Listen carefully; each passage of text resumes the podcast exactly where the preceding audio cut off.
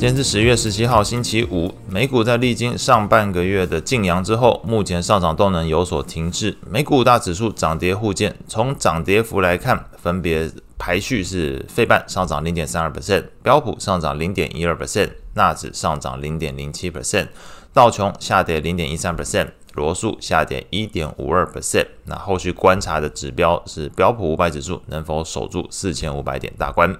情绪面的部分，恐慌指数 VIX 上涨零点四二 percent，收在十四点二四。cn 的恐贪指标读数从前一天的五十三进一步上升到五十五，只差一步就准备进入贪婪的一个阶段。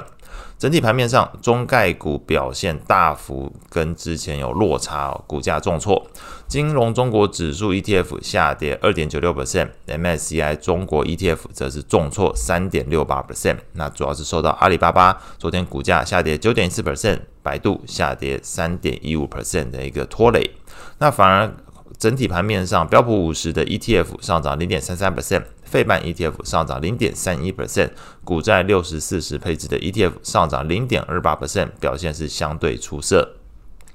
相关的消息部分就讲这个阿里巴巴，那是宣布停止对于云端业务的进一步拆分，同时喊停河马先生的 IPO 计划，同时马云家族信托也出售阿里巴巴的部分股票，那都使得阿里巴巴的第二季财报虽然表现优于预期，但是在股价上仍然遭到市场调节。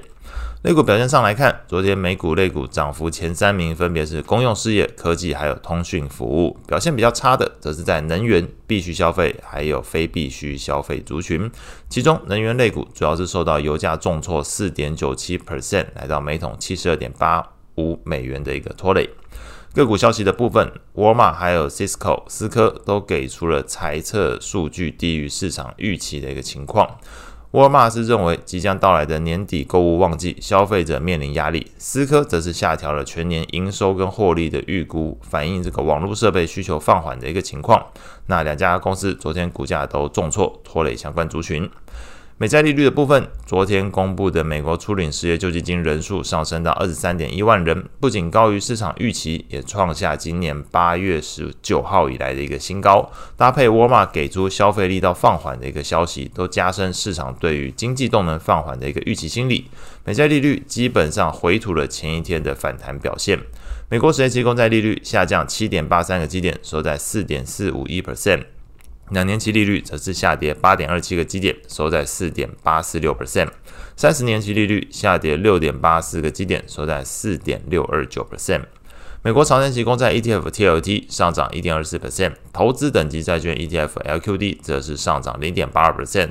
大家要留意的是，高收益债 ETF HYG 则是上涨零点一六 percent 啊。那从这个上涨幅度差异来说，就差很大。那反映这个市场开始对于高收益债的信用利差似乎有扩大的一个情况。那不排除整个市场资金现在是相对更青睐信评比较高的投资等级在企业债或者是公债。外汇市场部分，美元指数并没有跟着美债利率同步回落，反而昨天是小涨零点零二 percent，那基本持平了，是收在一零四点四二。那不过日元倒是在美日利差收敛之下，是升值了零点三九 percent，来到一五零点七四。主要货币之中，变动最大的是澳币，贬值零点六二 percent，收在零点六四六七。那可能受到澳洲失业率从三点六 percent 进一步上升到十月份是三点七 percent 的一个影响，使得市场对于这个澳洲央行进一步升息的预期心理降温。